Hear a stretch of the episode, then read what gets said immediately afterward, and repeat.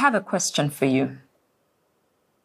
How would you have coped with the COVID 19 pandemic if you'd had no access to the internet? March 2020. I know we all want to forget, but allow me to take you back to March 2020. You see, it felt like one minute we were doing what we always do, going about our daily business. And then we were keeping sort of one eye on a virus that was over there. And then the next day, boom, we were in a head on collision with a pandemic that nobody knew what to do about. Authorities jumped to action. Don't go to church. Don't go to the mosque. Don't see your friends. Don't go to restaurants. Don't go outside. Don't use public transport and don't visit your parents. Don't go to school. Don't go to work. It was a barrage of don'ts from every direction possible. It was a lot. But we adapted. We started to accept, and slowly we shifted more and more of what we did from in person to online. We started to rely on the power of the internet to order our groceries online, to order our meals, to speak to our friends, or even to learn how to take care of that plant finally. We used the internet to pray. We used it to exercise, to meditate, to speak to our therapists. Organizations, including the one that I work with, shifted to remote working and I was able to continue working. Some schools figured out how to deliver online classes and my children only had three weeks of interruption to their learning before they were back in class online. Granted, they were in these classes wearing a school shirt and a school tie with pajama bottoms, but I couldn't do anything about it because I was doing pretty much the same thing in my Zoom meetings. Unfortunately, this picture that I've painted was not the same for everyone. It certainly wasn't true for those without access to the internet. The lady who helps us with our chores in the house talked to me about her rising levels of anxiety as she saw more and more of her friends lose their jobs. Her friends who sold in markets, who sold at street corners, they had no customers and therefore no monies because we were all sheltering in place. While she saw my children sitting in their Zoom classes talking to their teachers, her own children had to be taken to the village. Because you see, with all the parents out trying to make some money and no school for the kids to go to, their safety and security was no longer guaranteed. So the village was their only option. In my own home village of Kasama in rural Zambia, a beautiful and brilliant young girl named Chomba faces the exact same fate of not being able to continue her education. Because you see, they don't have access to the internet. And the longer the pandemic rages on, the further and further and further away her dream of becoming a medical doctor go, and the higher her chances become of becoming a teenage mom or getting married off as a teenager. Many of us use the internet for so many things, even if it was just talking to our parents on video calls. And we did so without a second thought to those without internet. Did it ever cross your mind how they, those without internet, were coping? We live in a digital age where access to the internet is no longer a nice to have, it is a definite must have. The internet provides a tool for us to engage in democratic conversations we have a voice in spaces that were previously a preserve of the few.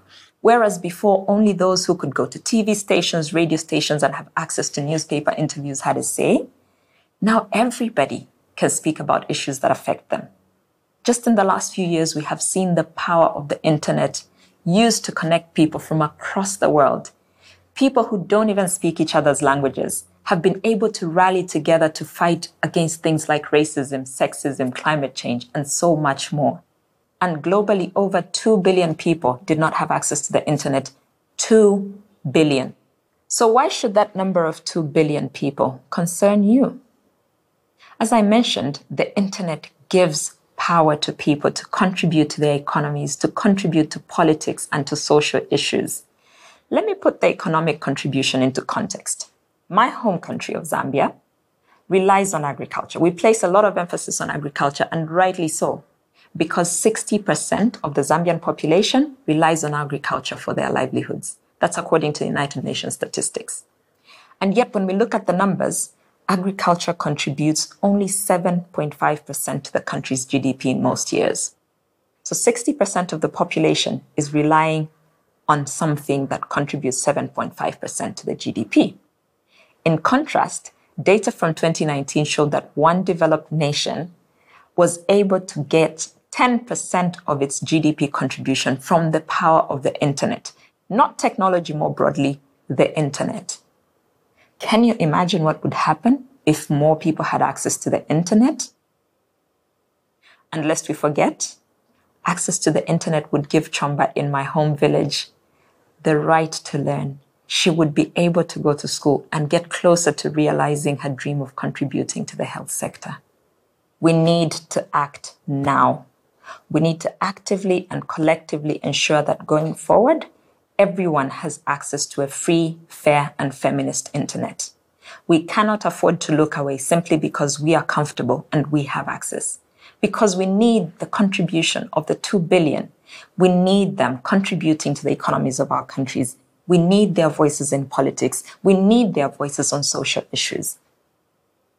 Now, I'll be the first to admit that this is not a small task. What I'm proposing, an equitable internet, is a major undertaking but we have to start somewhere. We need governments and development partners to start to acknowledge that digital rights in a digital era are important to every citizen of their countries. Policies that encourage competition among technology providers, regulation that allows for low cost energy solutions to penetrate even where it's hard to reach, changes to school curricula to include digital literacy, and free internet to the lowest income citizens. All those are just a starting point. But we also understand that with the world's economy slowing down, most of our governments will not prioritize digital access. Most of them will default to the traditional election winners, those infrastructure projects that are outdated before they're even completed. They will focus on those, and those projects only benefit the middle class and the upper class, leaving the poorer even further behind.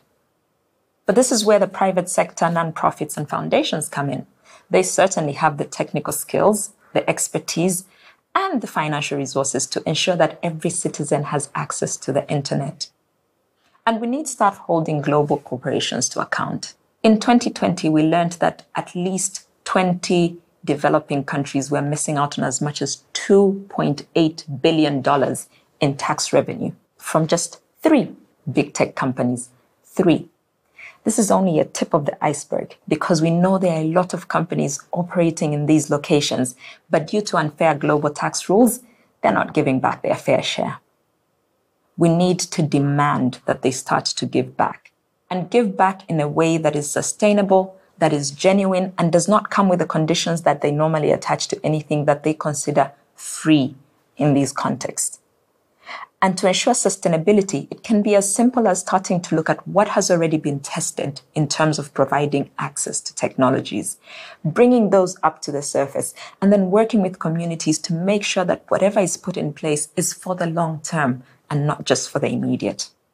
One thing we can all agree on is that there are definitely enough internet resources to go around, and the technology is certainly advanced enough to make sure that everybody has access we need to figure out how we bring these resources together so that Chomba in my village does not just have access to learning content that is relevant to her, but that she's also able to take part in economic discussions, in political discourse, and making sure that she has access to an internet where she is protected from online abuses such as surveillance, intimidation, and bullying. On individual level, you and I, those of us with access, need to stand with those that don't have. We need to make sure that we are not leaving those 2 billion behind and that we're making sure they have access to all the tools they need to live up to their full potential. So, knowing how an equitable internet benefits the collective, how will you contribute to reducing that 2 billion number?